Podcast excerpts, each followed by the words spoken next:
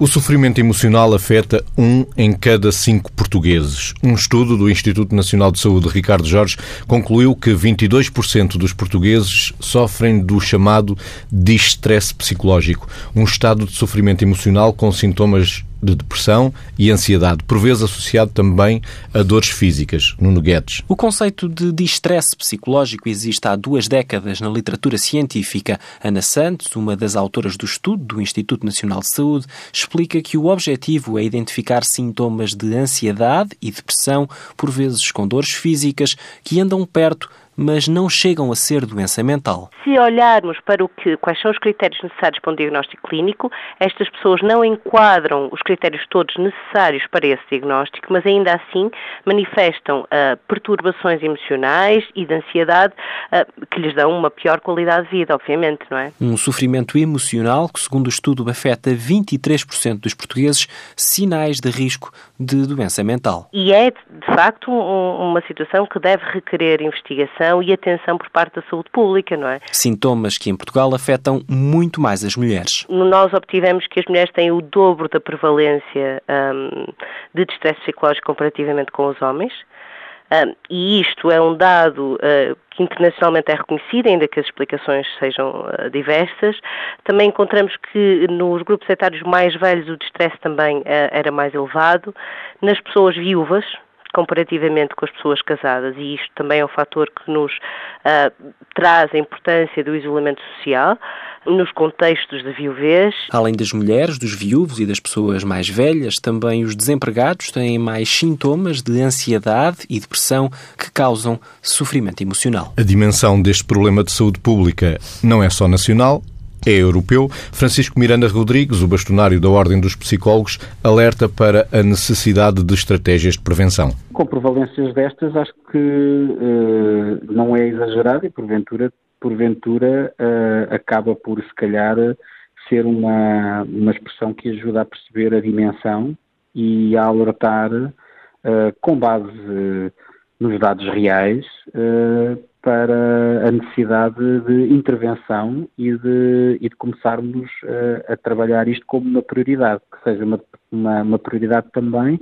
ao nível dos recursos e, e da forma como os recursos são depois colocados no terreno em termos de programas para os executar. O bastonário da Ordem dos Psicólogos, Francisco Miranda Rodrigues, alertar para as estratégias de prevenção que devem ser tomadas, dada a dimensão deste problema ao nível da saúde pública. Margarida, o que é que é este conceito de distresse psicológico? Vamos começar, começar por aqui e a mim até me apetecia quase começar por dizer que hum, nós frequentemente quando falamos de stress estamos a falar de distress, ou seja, as pessoas têm hum, dificuldade em distinguir que existe um stress que é bom.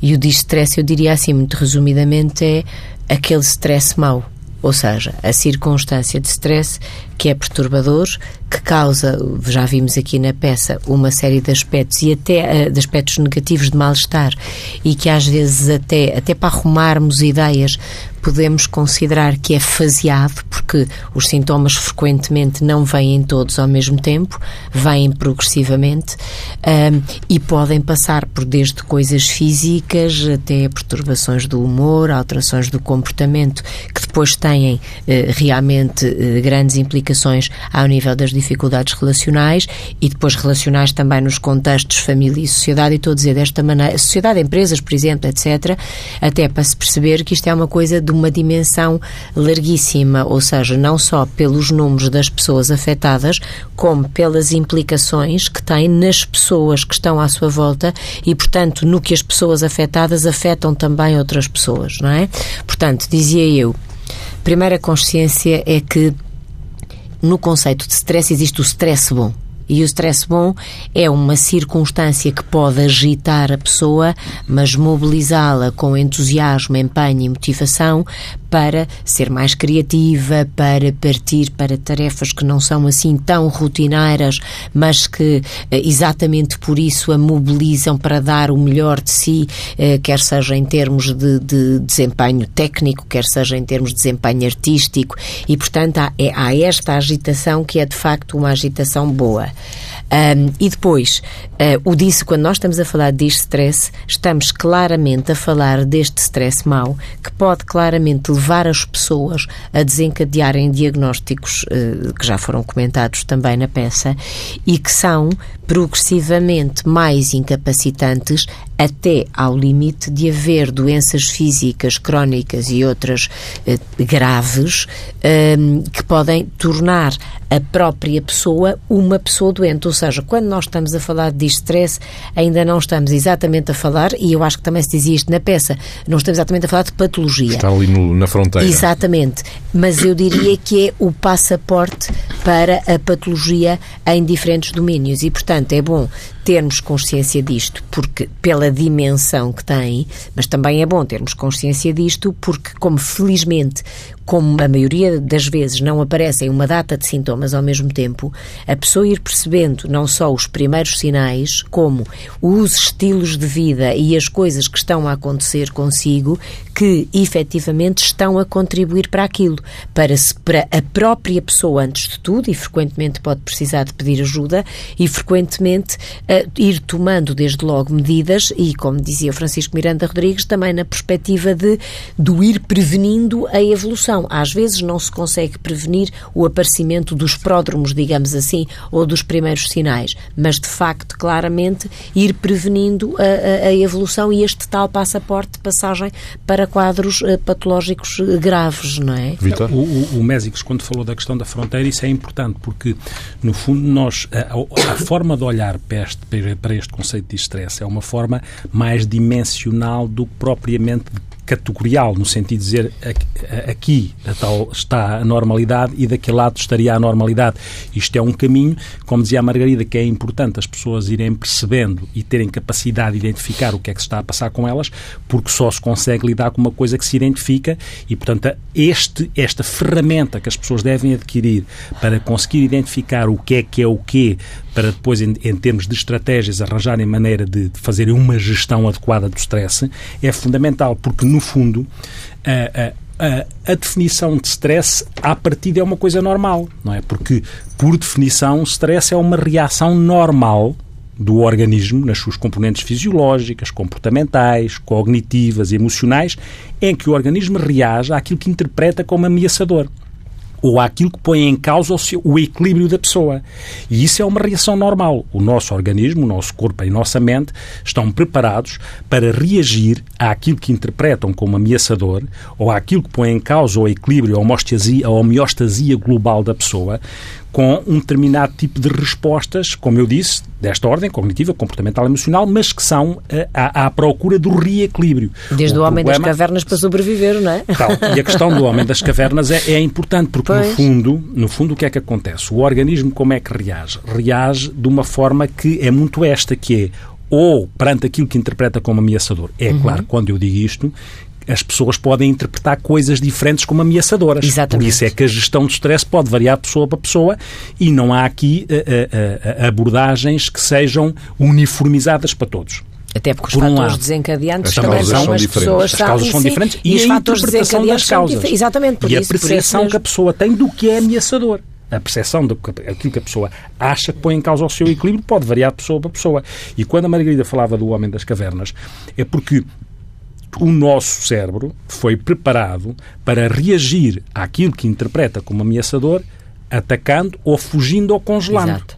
E, no fundo, a gestão de stress o que é que é? Um processo de aprendizagem da autorregulação entre estas componentes que vão do ataque à fuga ao congelamento. Porque se eu congelo perante alguma coisa que é, ou se fico paralisado perante algo que é ameaçador, obviamente entra em um processo de stress crónico. Se eu só ataco, obviamente também me inunda em stress que me vai consumir para além de poder, poder ter consequências para outro. Isso passa a vida a fugir, também não consigo fazer uma, uma gestão adequada do processo de stress. Isto para dizer que de stress, de stress tem a ver com esta componente patológica do processo, mas o conceito de stress é um conceito que à partida tem uma normalidade lá dentro, mas como a Margarida dizia, as pessoas quando estão a falar de stress estão muito estressado, muitas vezes já estão a falar da componente menos adequada do stress, quando nós sabemos que precisamos de stress para funcionar. Para ter mais concentração, para ter capacidade de foco, para até criar, quando às vezes estamos, as pessoas estão bloqueadas e precisam ali, agora estalei os dedos, mas fica registado, que é o processo de desbloqueio, em que as pessoas dão um salto criativo uh, e precisam daquela adrenalina, mas lá está, quando estamos a falar da componente biológica do stress e que tem consequências negativas, eu disse aqui adrenalina, há as hormonas de stress, adrenalina quanto baste, cortisol, que é muito identificado como hormona de stress, quanto baste, porque quando isto começa a passar para além do limite, isto começa a ter consequências globais no organismo, porque o sistema, o nosso sistema biológico, começa a responder do, num registro em que pode entrar em falência. E por isso é que o stress tem consequências complicadas a nível do que são as variadas doenças ou as, as várias doenças que podem daí decorrer, porque depois aqui funcionamos todos num registro psicossomático. E esta interseção entre aquilo que é o cortisol aumentado, aquilo que é o controle da glicémia, aquilo que é uh, o colesterol que sobe ou desce, aquilo que é a taquicardia, aquilo que é o risco de infarto miocárdio, Todas estas coisas começam a ficar alinhadas quando o risco aumenta em função deste processo de causalidade que a pessoa deixou de conseguir gerir.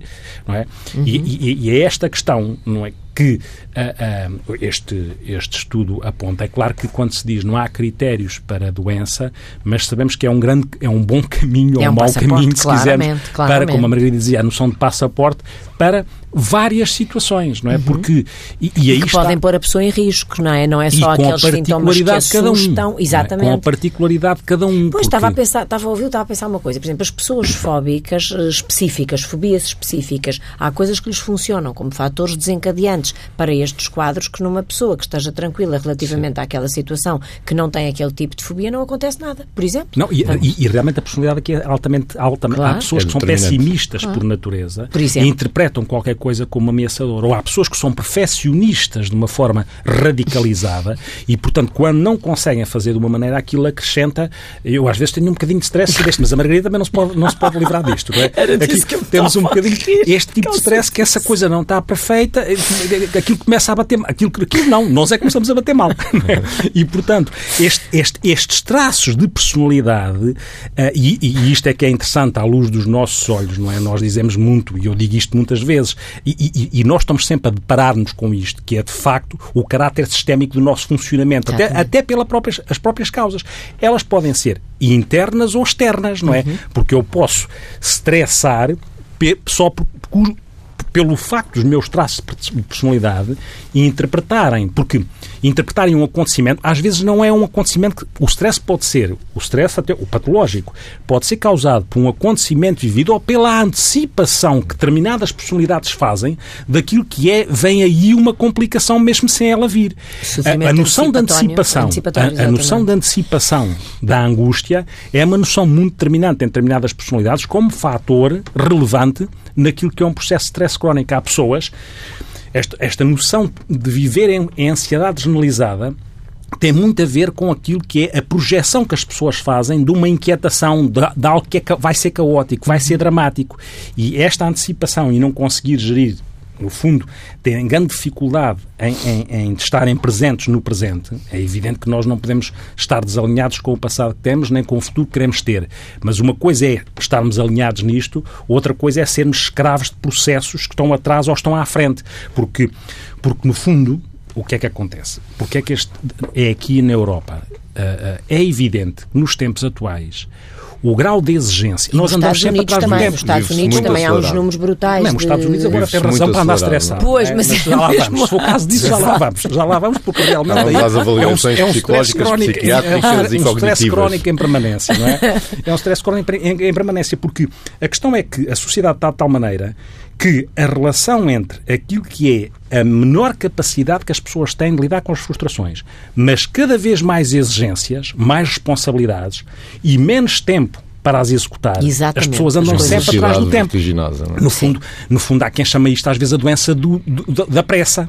Não é? Uhum, Porque uhum. nós andamos sempre atrás do tempo. E se há fator que é claramente um gatilho que depois fica sempre engatilhado, não é? Porque fica sempre naquele registro não é? Porque nós, as pessoas em stress, vivem sempre com uma sensação de alarme muito permanente. Exato, é, tem, exatamente. vivem sempre, eh, qualquer coisa pode provocar um disparo, não é? Qualquer coisa pode provocar na pessoa, qualquer coisa, um barulho, não é? Porque uhum. as pessoas estão muito mais irritáveis, muito mais vulneráveis e basta, basta um barulho, uh, os carros de uma determinada assustar, maneira. Por exemplo, o susto, e, o susto é um... e, e, aumentar a noção de irritabilidade uhum. e, crispa, e crispação dentro da pessoa, porque os sintomas são globais. Os sintomas são psicológicos e emocionais uhum. e são físicos. Físicos, é? exatamente. E são físicos, porque desde a dor de costas, desde, desde daquilo que são as dores de cabeça, as tonturas, as vertigens, aquelas coisas mais óbvias, a, hipertensão, a, taquicardia, as mãos suadas, não é? A hiperventilação, a pessoa tentar a respirar. A aquela sensação que as pessoas dizem muito ao, ao Margarida Mésicos, não é? Que é, eu não consigo meter o ar lá dentro. Isso. Aquela diz, chega. Está dilatado, eu, eu estou a fazer este gesto que é a pessoa tenta insuflar o peito e as pessoas e nós olhamos para a pessoa e a pessoa está a explicar-nos como é que não consegue. Aquilo realmente faz aflição, uhum. faz algum de nós como estamos mais estressados, claro. que é, ficamos, o ar fica a meio. E, e, aquela sensação de que o ar não entra é uma sensação que depois entra em círculo vicioso e faz cada vez mais exponenciar uma aflição com todas as consequências que, que daí advêm. Deixe-me é? deixe fazer uma reflexão que estava, que estava a pensar, por causa desta coisa da sociedade ocidental, ou seja, do mundo desenvolvido e disto que estamos aqui a dizer, do correr atrás do tempo. É uma coisa que às vezes digo, mas eu acho que é pouco comum, uh, enfim, debater-se, que é se todos nós, é assim uma, é para, para ficar, para refletir, tivéssemos uma relação saudável com o tempo, se calhar este distress era logo um fator que generalizadamente servia a toda a gente para diminuir o distress, ou seja, uh, tentarmos uh, pôr, tentarmos perceber o tempo que as coisas uh, levam, não querermos fazer mais coisas do que aquelas que esse tempo de que dispomos permite, não querermos responsabilizar-nos em simultâneo por quatro ou cinco coisas que provavelmente não vamos poder controlar em igual qualidade todas ao mesmo tempo. E tudo isto passa pela relação com o tempo, que não é mais do que a consciência do próprio tempo. A consciência do tempo na coisa, ou seja, o que é que, o que, é que cada coisa uh, requer de nós, quanto tempo é que, ou em quanto tempo é que essa coisa acontece, de quanto tempo precisamos para a fazer. Às vezes, quando começamos a ficar muito aflitos por termos uma data de coisas para fazer e acharmos manifestamente não vamos ser capazes, uma coisa que sereniza imenso é a distinção entre o possível e o desejável. Muito bem, o desejável era isto e isto e isto, mas se o possível é outra coisa, eu tenho que trabalhar em mim a aceitação do possível. Ou seja, se está numa fila de trânsito, vai manifestamente chegar atrasado a um sítio. É mau chegar atrasado, mas se chegar irritado porque não se consegue sair dali de maneira nenhuma, então tudo vai ser mau, até o desempenho da pessoa quando lá chegar, não apenas porque chegou atrasada, mas porque entra ali o fator ansiedade que perturba completamente e destrói a qualidade do desempenho. Portanto, são, estamos aqui a partir para uma série de aspectos, mas que têm a ver de facto com a sociedade, não é? O estudo do Instituto Ricardo Jorge mostra que há um um desequilíbrio muito grande uhum. no, entre homens e mulheres. Uhum. Já vimos que também os fatores podem ser internos ou externos. Há mais fatores internos que uh, façam com que a mulher fique mais vulnerável, Margarida? De facto, eu acho que sim, até porque se nós percebermos a, a evolução da sociedade, Pode parecer que não, mas sim, porque a mulher, de uma forma geral, ao longo do seu processo de, de, da história, não é? E da história até hoje, desenvolve uh, tipicamente uh, mais uh, tarefas em simultaneidade do que o homem. Ou seja, há as dinâmicas dos filhos, às, aos, ao leva traz, busca, organiza, coordena. Ou seja, ainda tipicamente, nós estamos a falar uma coisa típica, não estamos a fazer uma generalização. Tipicamente, a mulher mulher responde em mais frentes em simultâneo. O homem pode ser alvo de maior focagem e tem também tipicamente maior liberdade para o foco. E o foco, de facto, ajuda a que a coisa não seja assim, eh, eh, ou seja, não conduza tanto a esta situação. A, a, a mulher é cada vez mais mobilizada eh, para ser a pessoa que está, porque, enfim, antigamente enfim, não, não, não, vamos pôr isto num tempo fixo, mas uh, a mulher estava bastante mais, apesar de multitasking, focada em tudo o que dizia respeito ao, eu às vezes digo esta expressão, porta para dentro, ou seja, o que dizia mais respeito à família e à estruturação das coisas de família.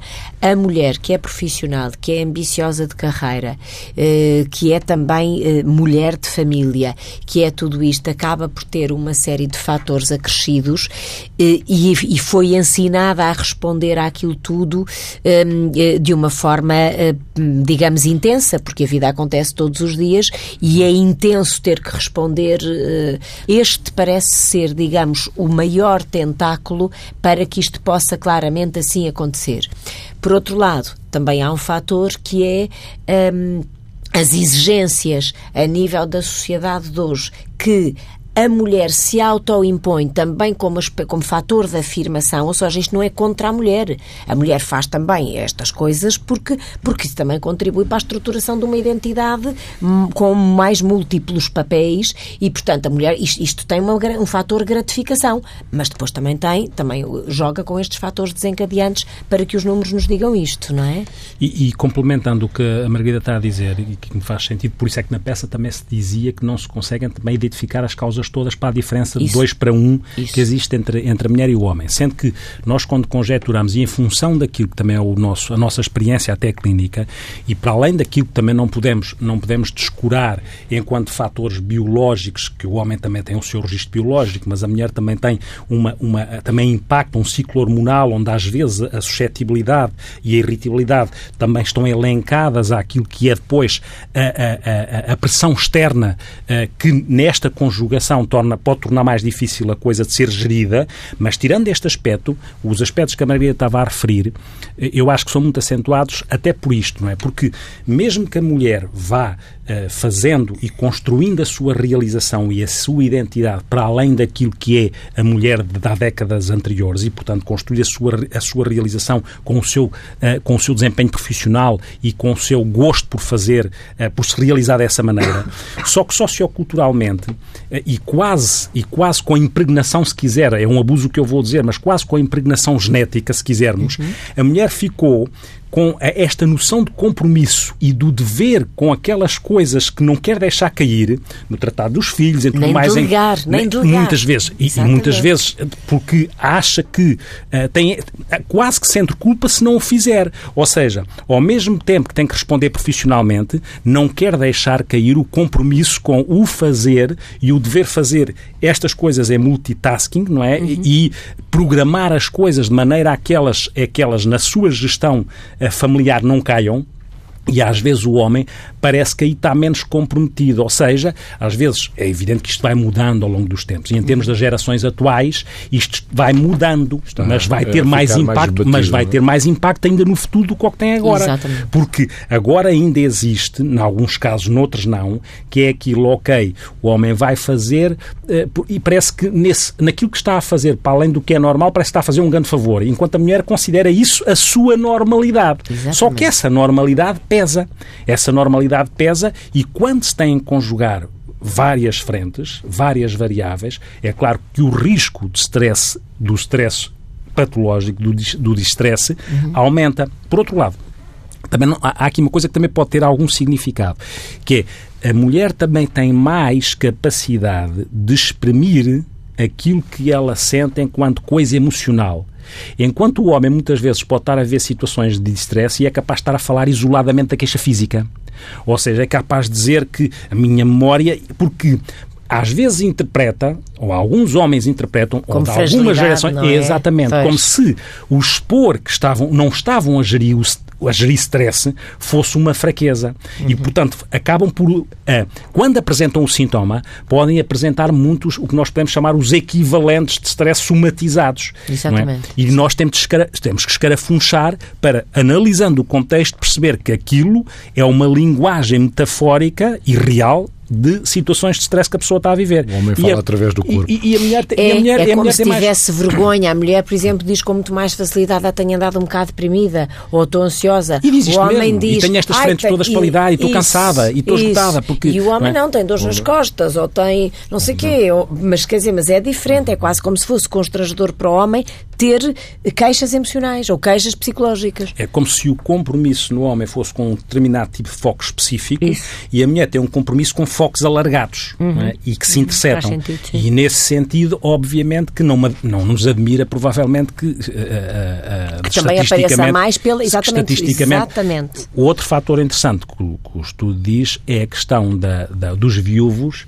e a questão da, dos desempregados. Pois. Pronto, porque nós sabemos nos Sim. viúvos são 46%, nos desempregados 28% de, porque de pessoas afetadas por um estresse psicológico. Porque lá está, quer dizer, porque na questão dos desempregados, o que é que está aqui em causa? Está aquilo que é a percepção que a pessoa tem de se sentir ameaçada por não ter emprego e isso pôr em causa aquilo que é básico. A, é? segurança, a segurança, a sobrevivência E a falta sua, de sentido de vida depois associada. Do, Portanto, qual, o básico porque, associado sim, à falta de sentido de vida. Porque a falta de sentido de vida também é causadora de stress. A Exato. pessoa não estar alinhada com nenhum propósito, de repente estar desalinhada, não se realizar e não ter nenhum propósito, e ainda por cima para além de não ter um propósito, é, é, isto, isto acho que é altamente estressante, uhum. porque não ter um propósito e ainda por cima achar que não consegue garantir aquilo que é a subsistência e aquilo que é a segurança, é como se numa dialética da nossa existência tivessem comprometidos os polos altamente, altamente nucleares, certo. que é garantir Uh, primariamente aquilo que é a segurança, a subsistência, a pertença, e depois no outro polo não há propósito. A pessoa fica de tal maneira entalada entre estas duas prensas que não há forma da pessoa não sentir stress com todas as consequências que daí advêm. Este é um fator interessante. Já agora, isso estava-me a fazer pensar numa coisa que eu acho fundamental, que é que as pessoas também não pensem então, porque isto ajuda, primeiro, que nestas situações dizer que, há, que, há, que, podemos, que as pessoas podem e devem pedir ajuda. E depois outros, outros fatores, que é, não é só, porque tipicamente quando se fala de distress, fala-se muito de, ah, porque as empresas, e sim, de facto, uh, associa-se muito também à questão do burnout, que até nós já tivemos a oportunidade uhum. de falar aqui uhum. numa, numa sexta-feira. Mas enfim, mas isto para dizer o quê? Isto para dizer que não é só quando as pessoas estão cheias de coisas e muito estressadas no trabalho que correm riscos. Este oposto, digamos Sim. assim, também pode conduzir e, a estados... depois a outra questão que está na peça, que é a questão dos viúvos, que aí uhum. reenvia para a noção da solidão, solidão. e do isolamento, como uma variável de ordem existencial altamente, altamente catalisadora do, do, do stress, não é? Porque e, lá está outra vez o, o circuito entre nós a fechar-se na complexidade que é o ser humano, que é estas hormonas de stress está provado que aumentam em situações de isolamento e de solidão ou naquilo que a pessoa interpreta como estar. A pessoa pode estar isolada dos outros e conseguir gerir a solidão, mas a percepção subjetiva de que está só, de que não se conta para os outros, de que se deixou de ser importante, as hormonas de stress aumentam, aumentam nestas pessoas e o cortisol aumenta e a vulnerabilidade às doenças aumenta uhum. e aumenta no campo outra vez destas doenças, das cardiovasculares, dos acidentes vasculares cerebrais, daquilo que são porque é, é, nós sabemos que o impacto da, da, dos fatores de stress, às vezes dizia-se muito classicamente que as pessoas tinham úlcera de estômago porque eram muito estressadas, não é? Uhum, Estas coisas. Até se chamavam as úlceras nervosas. nervosas não é? Não é? Porque, e por alguma razão se dizia isto, não é? Porque este registro psicossomático impacta ne, desta maneira entre o circuito biológico e o circuito, e o circuito uh, psicológico, ou psicossocial, ou psicoafetivo, ou psicoemocional. Impacta desta maneira. E, ou, ou que as pessoas têm doença de pele e que se agrava um eczema. É? E que o eczema, pá, de repente, em situação de stress, as pessoas olham-se para a pessoa e a pessoa está uh, tá, uh, de uma forma em que, no fundo, aquele órgão está a dar um sinal, porque é importante isto. Alerta. Ao princípio uhum. falámos, a Margarida falou, que é, e eu também falei, que é como é que as pessoas identificam os sinais. Exato. O corpo fala, não é? E nós temos que, quando o corpo fala, nós temos que tentar ler os sinais que ele emite.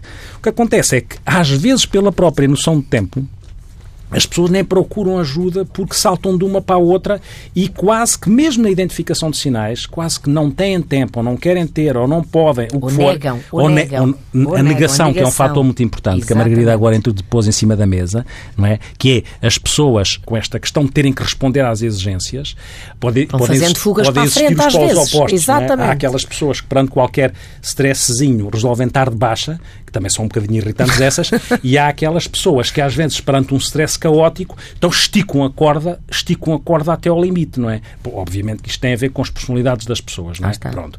Mas, mas o que é certo é que, neste caso, Estamos a falar das pessoas que negam, como dizia, como dizia a Margarida, com a inquietação de que se pararem, a, alguma resposta não vão dar a uma coisa que está planeada ou uma uhum. exigência que é feita. E depois isto é uma espiral que não cabe mais que não acaba mais e quando se dão conta as pessoas entram em, entram em falência. Não é? De facto, as conversas são com mais cerejas e deixe-me dizer uma coisa que agora estava a ouvir e estava a pensar, que é esta coisa do estar só e do sentir-se só.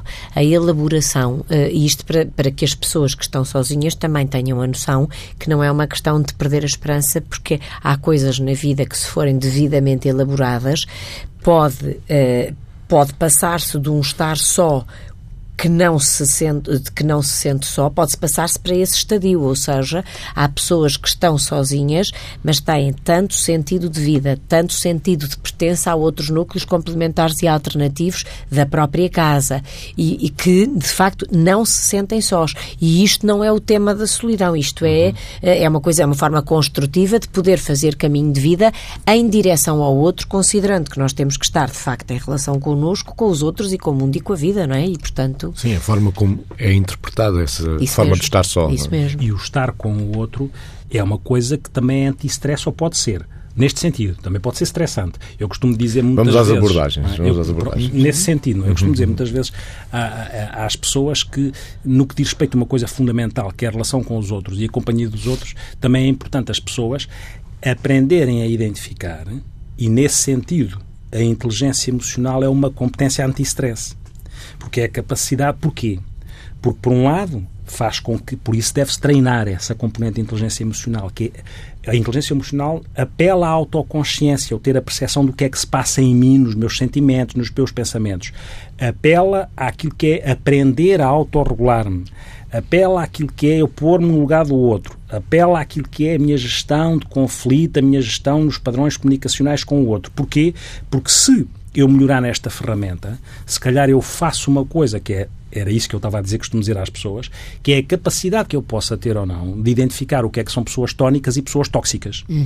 Porque as pessoas tóxicas fazem parte aqui do problema há pessoas que são altamente tóxicas e, e, devem ser interpeladas com isso e nós também temos direito a, a regularmos em relação a, àquilo que são relações com os outros que tenham estas características. Deixe-me dar um exemplo, agora vem-me vem à cabeça um exemplo de uma linguagem muito simples que se percebe muito bem. Aqui há tempos uma, uma pessoa que acompanho dizia-me, em, em, psicoterapia, dizia-me alguma, dizia alguma coisa como isto, não, dizia-me isto de facto. Agora é que percebo, e estamos a falar de alguém que tem 43 anos ou 40, 42 anos, uh, agora é que percebo que a minha forma de ver a vida era enfim, imitada, mimetizada, não sei qual foi a expressão que usou, daquele espaço uh, que foi a minha relação com o meu pai, porque toda a vida, sem que eu me tivesse dado conta conscientemente, porque uh, aquilo tinha nuances que disfarçavam a coisa, toda a vida o meu pai olhou para o mundo à procura do copo meio vazio. A expressão não, isso, foi da pessoa. E a Maria está a tocar um ponto que claramente que está alinhado com... E isto, é, na, na minha perspectiva, é fundamental.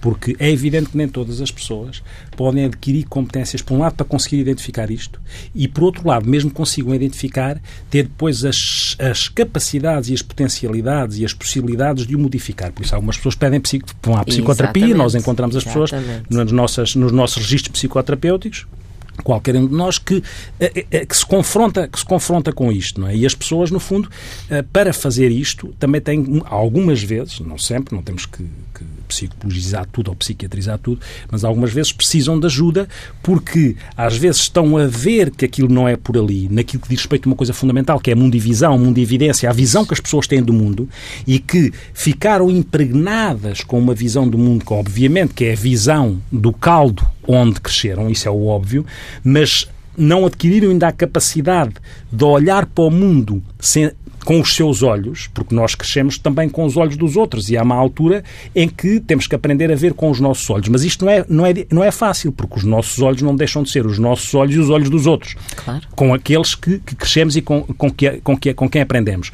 E isso é fundamental, porque esta noção do copo meio vazio, ou uma noção que tem a ver com ler o mundo de uma forma mais, sempre mais ameaçadora por sistema, mais persecutória, como se o mundo fosse sempre ameaçador.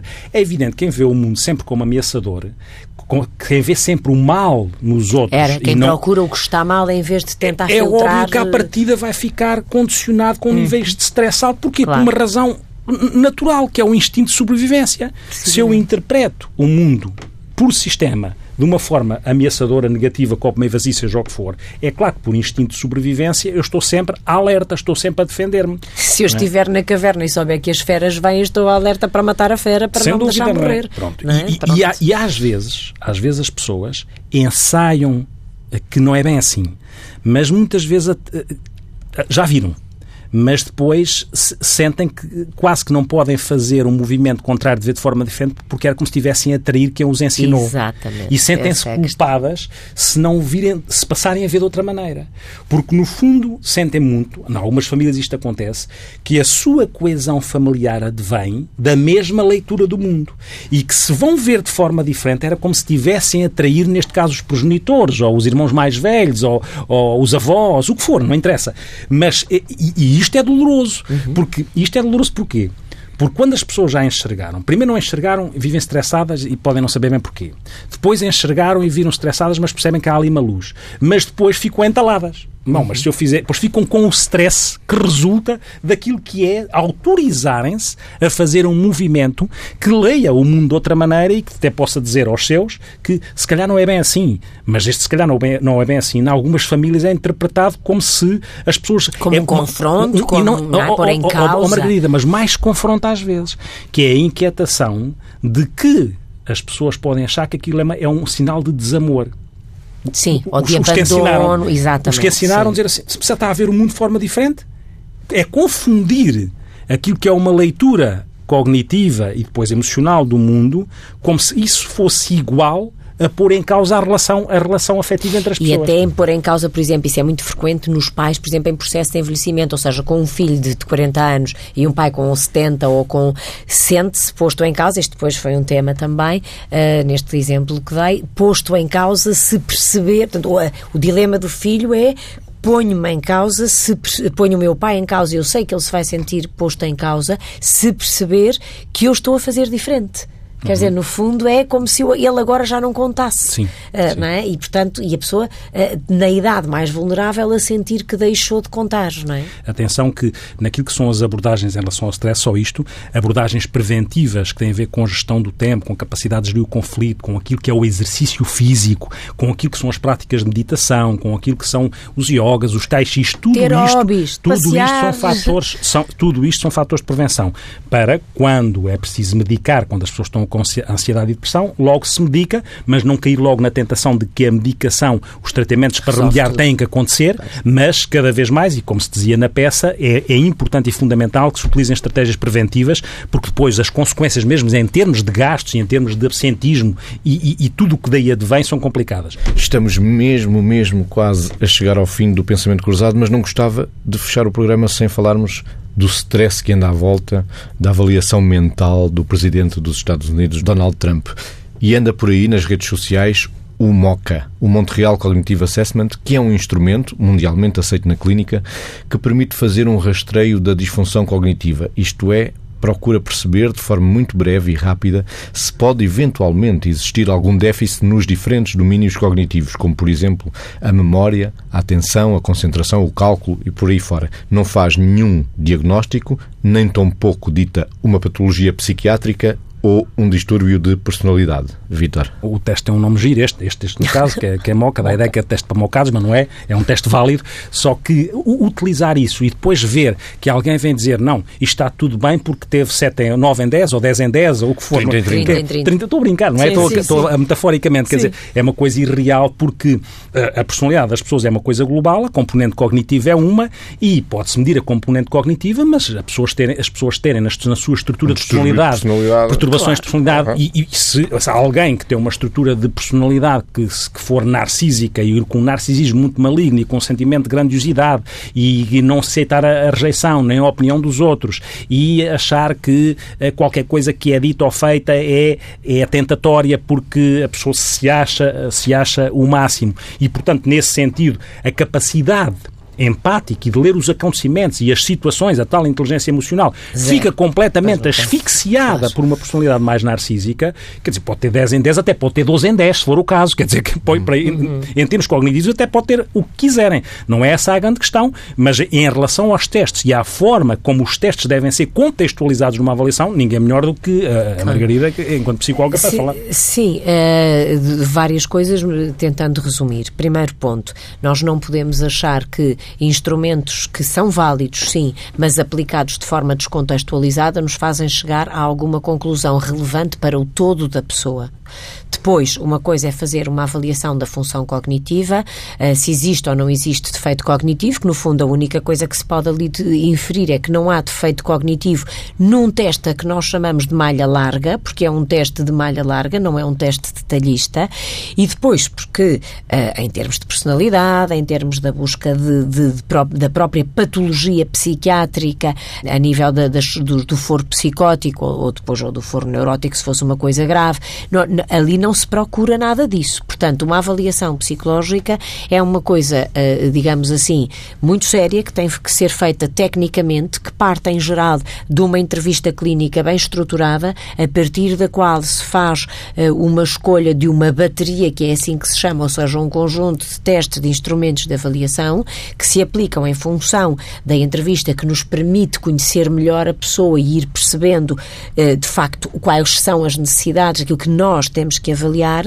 e depois há toda uma elaboração, eh, enfim, de um relatório, etc., que pode ser o ponto de partida para a abordagem que vai ser feita a seguir no acompanhamento dessa pessoa. Portanto, não digamos que porque o Trump neste teste não está mocado, que o senhor não tem uma moca enorme, uma enorme perturbação narcísica, não lhe estou a chamar nada, mas enfim, era todo um presidente que eu não gostaria que tivesse poder no nosso país e muito menos no mundo como ele tem. Das perguntas que ficam, Vitor.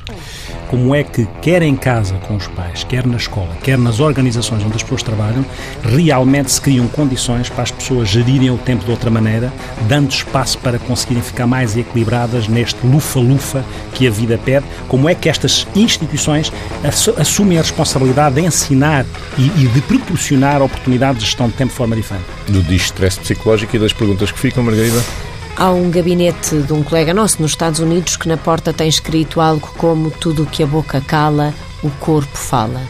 A pergunta que me fica é, é, será que estamos todos dispostos e as pessoas, de uma forma geral, a conversarem quando sentem estas, estas perturbações aos primeiros sinais para poderem realmente enfrentar com coragem e não negar a todos estes aspectos que lhes podem perturbar a vida. Agora falo para cada um em particular, para cada um de nós, todos incluídos. Será benéfico acrescentarmos na agenda da semana tempos de fazer nada?